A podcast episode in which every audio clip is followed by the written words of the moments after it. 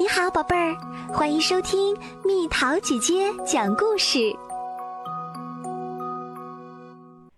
绝妙的音乐计划。大家好呀，我叫西西。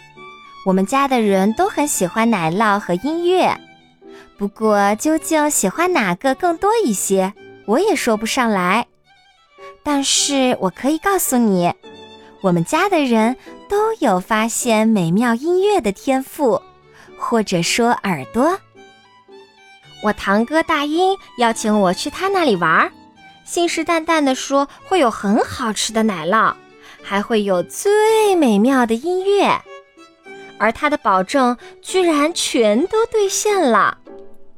自从我来到这座乡下的夏日行宫里，跟他住在一块儿，我的耳朵一直都很满足。肚子也一直都是饱饱的，快乐的日子一天天飞驰而过，转瞬之间，夏天就过去了。今天是一个阳光明媚的秋日，我们睡过午觉，在一片音乐声中开开心心的醒来。原来是那些乐师在为晚上的音乐会排练。随着排练接近尾声，回厨房的时间也到了。我躲进自己最常藏身的地方——窗户上的一小块凹槽。从这里，我能看到这群总是快快乐乐的乐师。现在，他们正坐下准备吃饭。但我不得不面对现实：这些日子，有些事情好像不大对劲儿。今晚，这些乐师只是默默喝着汤，一言不发，完全不像之前在夏天里那样有说有笑。吃完甜点，一位大提琴手忧郁地说：“算到今天，我们来这儿就满四个月了。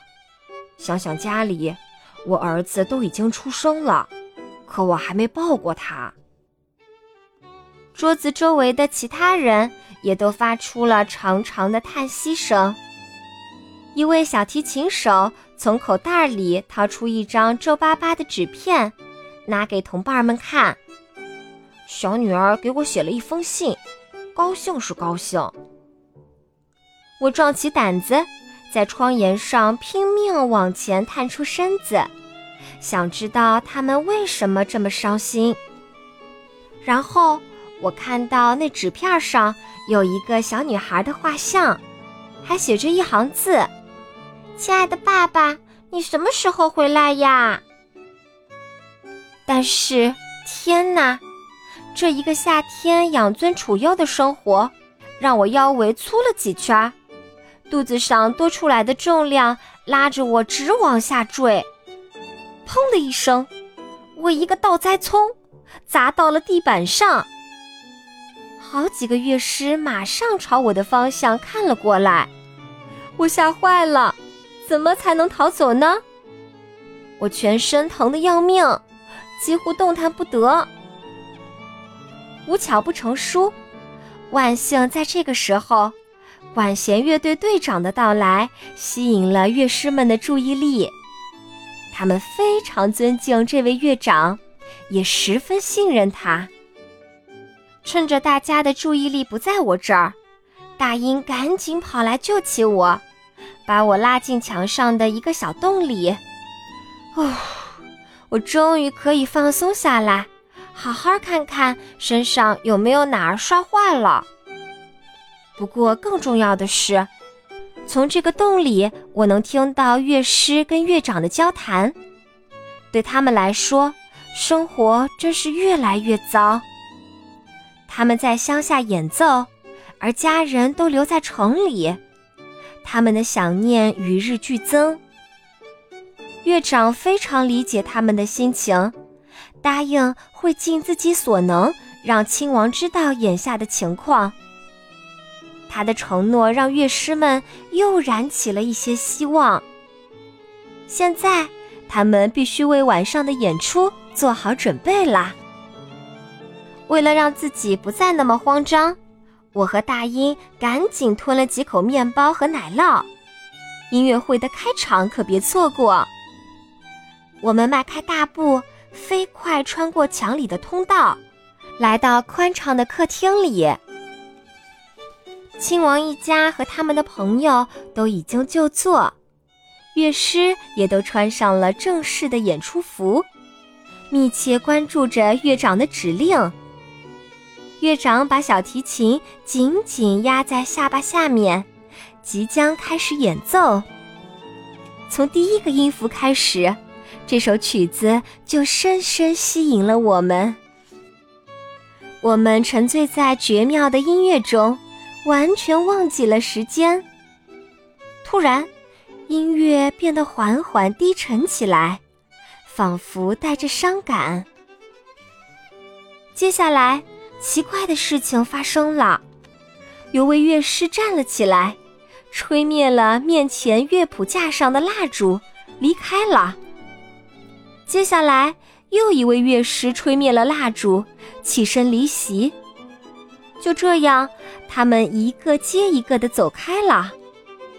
这是怎么回事儿？我看向乐长，他还在全神贯注地演奏着小提琴。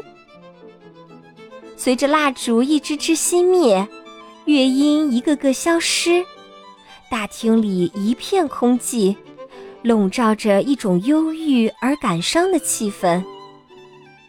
最后，只有两位小提琴手留了下来，就是乐长和他的副手。他们在烛光中演奏着一首节奏舒缓的曲子。演奏结束时。以前掌声如雷的大厅里，只有令人窒息的沉默。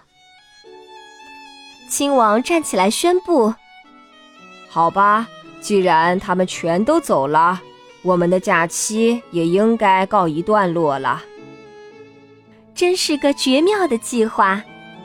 弗朗茨·约瑟夫·海顿用音乐告诉了亲王，乐师们正备受煎熬。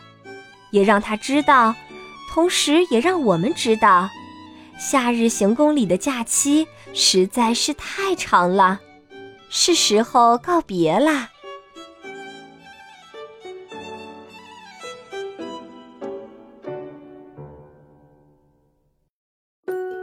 好了，宝贝儿，今天的故事就讲到这里。